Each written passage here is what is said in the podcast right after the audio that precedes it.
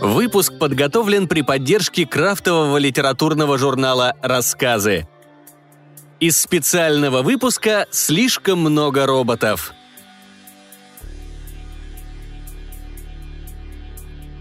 Владимир Марышев. На берегу.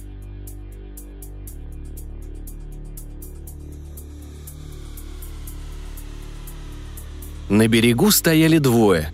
Пейзаж не впечатлял. Небо затянули хмурые облака, напоминавшие огромные темные лоскуты с разлохмоченными краями. По морю размеренно катились унылые серые волны. Приближаясь, они обрастали шапками пены и увесисто ударялись о причальную стенку, словно проверяли ее на прочность. «Скучно, Барт», — обратился тот, что повыше, к своему коренастому спутнику — и так заняться нечем, да еще ты все время молчишь». Барт отозвался не сразу. «Что ж тут странного, Рик? Может, ты считаешь, что такие развалины, как я, должны непрерывно брюзжать или травить байки?» «Да брось, старина, какая то развалина! Еще ого-го!» «Но неужели тебе не надоело играть в молчанку? Вот раньше мы с тобой были загружены работой по самое не могу. Тогда действительно не поболтаешь. Так ведь те времена давно позади». «Вот именно», — с горечью произнес Барт. «Все лучше осталось в прошлом. Впереди у нас не больше просвета, чем между этими треклятыми облаками. О чем говорить?» «О них, конечно», — не раздумывая ответил Рик. «О ком же еще?» «До сих пор вспоминаешь?» После небольшой паузы спросил Барт. «А ты?» На сей раз молчание было долгим и тягостным. «Пытался забыть». Нехотя, будто слова из него вытягивали силой, ответил Барт. «Не получается». «То-то и оно, старина. Разве такое забудешь? Слушай, никак не возьму в толк, почему им пришлось уйти. Говорили, что солнце взбесилось, но ведь это ерунда». «Для нас ерунда, для них нет», я знаю немногим больше тебя, но кое-что понял. Солнце не взбесилось, просто там пошли какие-то необычные реакции, и его лучи стали опасными. Такое случается очень-очень редко. Когда это началось, они поняли, что погибнут, если где-нибудь не спрячутся на время. Вот спрятались. Рик отрешенно разглядывал катящиеся волны.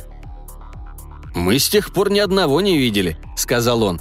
Как, по-твоему, им сейчас хорошо?» «Кто знает.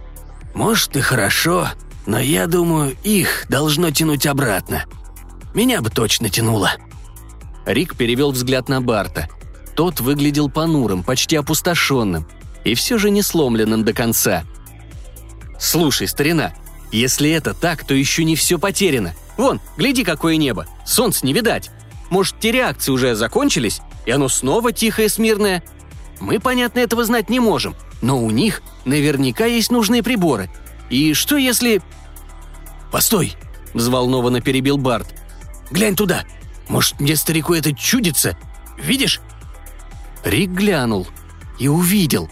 Слева от причала среди пенных шапок четко выделялось темное округлое пятнышко. Вскоре рядом с ним возникли еще два таких же.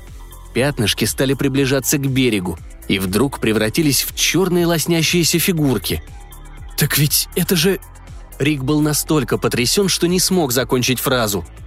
«Дождались!» – еще лаконичнее высказался Барт.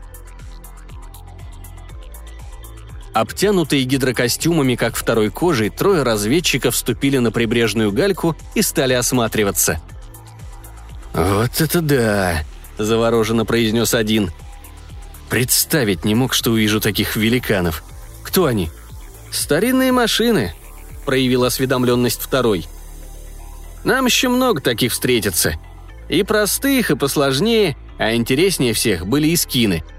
Может, и эти тоже? Но третий, старший в маленькой группе, оказался прагматиком. «Повезло», — довольным тоном сказал он. «Нам теперь потребуется много металла, а тут его вон сколько. Надо посмотреть поближе» и они, переговариваясь на ходу, зашагали туда, где возвышались Барт и Рик. Два огромных роботизированных портальных крана –